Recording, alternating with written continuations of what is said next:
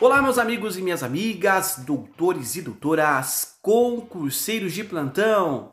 Sejam bem-vindos ao podcast Direito Penal do Zero. Eu sou Gia Campos e, queridos, hoje nós iremos falar sobre a matéria mais importante, talvez é a que mais é cobrada na segunda fase da prova da ordem. Qual seja, queridos, as circunstâncias de atenuantes que têm previsão expressa no artigo 65 do Código Penal. Mas antes, queridos, de começarmos a nossa aula, quero pedir para você clicar no botão seguir se você ainda não segue o nosso podcast. E se você está me acompanhando pelo iTunes, clique no botão assinar. Ou se tiver alguma outra plataforma que está disponível no nosso podcast, clique lá no botão gostei. Queridos, é com alegria que disponibilizo mais um episódio para vocês e eu gostaria de ressaltar aos senhores que eu tenho um canal, o Direito Penal do Zero Podcast, tem um canal no YouTube e lá eu colocarei aulas todas as quintas-feiras também. Então, por favor, corre lá no YouTube e digite lá Direito Penal do Zero podcast, se inscreva e ative o sininho de notificação. Tá bom, queridos? Agora, chega de perder tempo e vamos para nossa aula, porque hoje a aula está imperdível. Então, queridos, como dito, falaremos sobre as circunstâncias que vão atenuar uma pena. E aí você me pergunta o que, que é uma atenuante? Uma atenuante nada mais é do que uma causa que vai reduzir a pena do sujeito. Então o juiz, na fase da dosimetria da pena, quando ele estiver realizando a sentença do sujeito, o juiz vai analisar para ver se não tem uma causa de atenuante, uma causa que reduz a pena do sujeito. E aí você, advogado, como defensor, você tem a obrigação de saber o que é uma atenuante para que você possa solicitar, suscitar ao juiz na sua na sua fase, né, de alegações finais via memoriais, você tem a obrigação de requerer, de solicitar ao juiz o reconhecimento dessas atenuantes.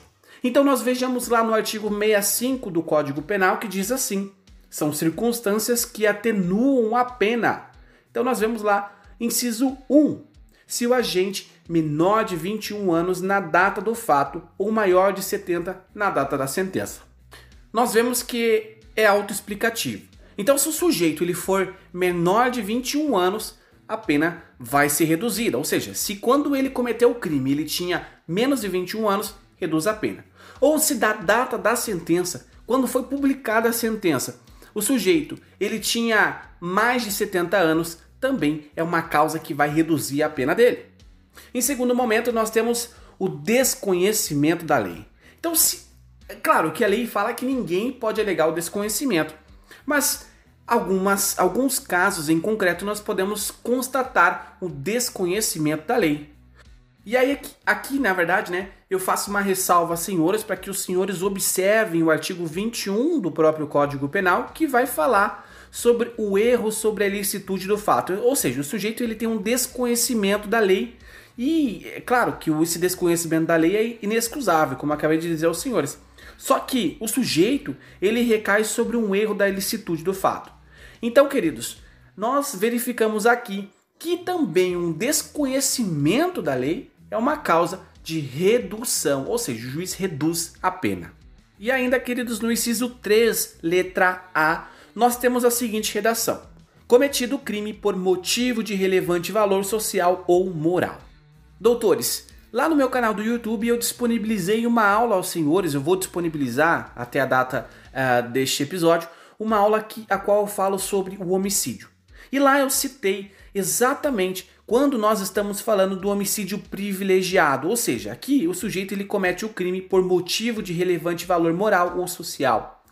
Artigo 121, parágrafo 1 do Código Penal vai falar que é uma causa de redução da pena, ou seja, quando nós estamos diante deste crime, homicídio 121, parágrafo, parágrafo 1 que é o homicídio privilegiado, o sujeito ele faz jus à redução da pena. Por quê? Porque o agente ele agiu por relevante valor moral ou social logo após a injusta agressão da vítima. A letra B, nós vemos quando procurado por sua espontânea vontade e com eficiência logo após o crime, evitá-lo ou minorá-lo as consequências, ou ter antes do julgamento reparado o dano. Então o sujeito ele sabe que ele cometeu aquele crime, mas ele tenta de alguma forma reparar os danos à vítima. Ou seja, ele causou uma lesão corporal de natureza grave. E aí, esse sujeito procura a vítima e paga as despesas médicas, todas as despesas que a vítima tem por conta daquela lesão sofrida. Então aqui o sujeito ele faz jus e esta é uma causa de redução da pena dele. E também, queridos, é importante ressaltar que na parte final diz assim: ou ter o agente antes do julgamento reparado por dano. Então o sujeito ele tem que reparar antes da sentença. Não adianta vir pagar depois da sentença. Depois da sentença já deu a sentença. Faça antes. Então aqui a ressalva é que os senhores verifiquem o artigo 16 do Código Penal que vai falar sobre arrependimento posterior, tá bom? Continuando, meus caros, nós vemos o seguinte: nós vemos a figura de quando o sujeito ter cometido o crime sobre coação a que podia resistir, ou seja, a coação a qual ele poderia resistir, porque se ele não poderia resistir, nós não estamos falando de crime. Qual ele poderia resistir, ou em cumprimento de ordem de autoridade superior, ou sobre a influência de violenta emoção provocada por ato injusto da vítima. Ou seja, acabou de falar quase a mesma coisa a qual foi dito ali é, na letra A. No entanto, o sujeito aqui ele cometeu o crime sobre uma coação, né, a qual ele poderia resistir, ou então ele estava cumprindo uma determinação da qual uma, foi emanada uma ordem de uma autoridade que é superior a ele. A ressalva, artigo 22 do Código Penal, que vai tratar exatamente sobre a coação irresistível e a obediência hierárquica. E aí também a ressalva que eu faço aos senhores também que verifiquem o artigo 23, é, inciso 3, que vai falar exatamente ali das cláusulas de exclusão da ilicitude, que é o agente age em estrito cumprimento de um dever legal ou uh, no exercício regular do direito, tá bom? E aí, meus caros, nós vemos também a questão de quando o sujeito ele acaba confessando espontaneamente então, quando ele, ele está diante da autoridade, ele acaba confessando a autoria daquele ato delitivo. Então, o juiz ele deve levar em consideração também aqui o sujeito diante é, de audiência perante este, ele acabou é, de uma forma espontânea, então ressalva espontânea, ele acabou confessando que ele de fato era o autor daquele crime.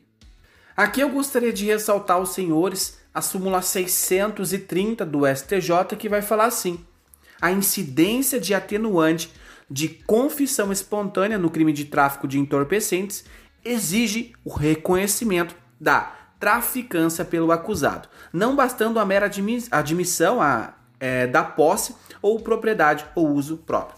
Então o sujeito, ele, por mais que ele fala que ele tenha dito perante o juiz, olha, realmente eu estou traficando, é necessário que seja provado nos autos de que de fato o sujeito ele praticava a traficância, não era apenas um usuário qualquer.